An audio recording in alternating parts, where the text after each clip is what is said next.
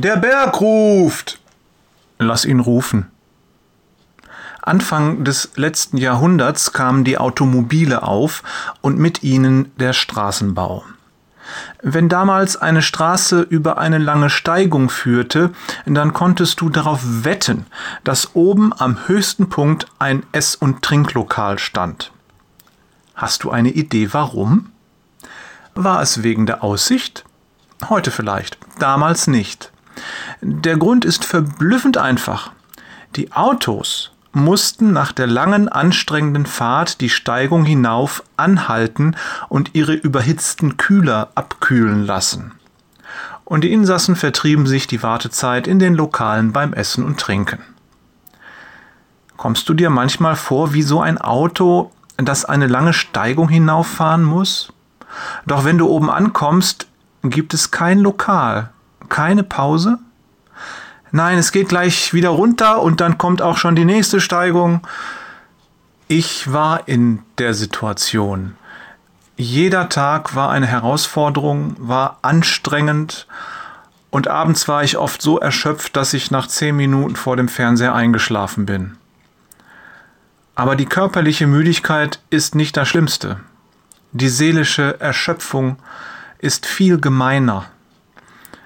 Ich fühlte mich ausgelaugt und angespannt, ich war ungeduldig und leicht reizbar, und ich hatte ständig ein schlechtes Gewissen, zu wenig Zeit für die Kinder, zu wenig Zeit für die Frau, immer war alles ein Muss. Dann zeigte er mir die Heilung für dieses Symptom. Der, dem du vertrauen kannst, sagt dir, kommt alle her zu mir, die ihr euch abmüht und unter eurer Last leidet, ich werde euch Ruhe geben. Matthäus 11, Vers 28. Das ist ein Versprechen. Und aus meiner eigenen Erfahrung kann ich dir versichern, es stimmt. In Jesus finden wir Ruhe. Diese E-Mail habe ich vor zwei Jahren schon einmal versendet, erinnert Jörg. Sie war eine der ersten Ausgaben dieses Newsletters.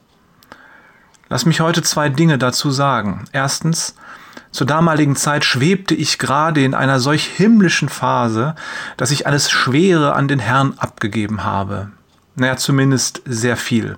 Das Haus war frisch geputzt sozusagen. Das war toll. Ich hoffe, du kennst solche Zeiten auch, doch ich merke, dass in der Zwischenzeit wieder einiges aufgelaufen ist, was ich selbst aus eigener Kraft rumschleppe. Das fängt ganz klein und harmlos an und ehe man sich versieht, hat man sich doch wieder Lasten aufgeladen oder aufladen lassen, die einen belasten und runterdrücken. Deshalb, diese E-Mail ist ein Weckruf für mich und vielleicht auch für dich. Was kann, soll, muss ich loslassen und auf Jesus werfen? Zweitens, ich dachte, ich komme drum herum, weil Janneke schon seit Freitag rumkröchelt. Bisher habe ich nichts gemerkt, seit heute Morgen ist das leider anders und auch der Test zeigt den Strich beim T und beim C. Corona hat auch bei mir wieder zugeschlagen. Dir wünsche ich ganz viel von Gottes Segen und dass du seine herrliche Nähe spüren kannst. Liebe Grüße von Jörg Krankes Huhn. Peters und Thorsten. Na, Gottes Segen und gute Besserung, Wader.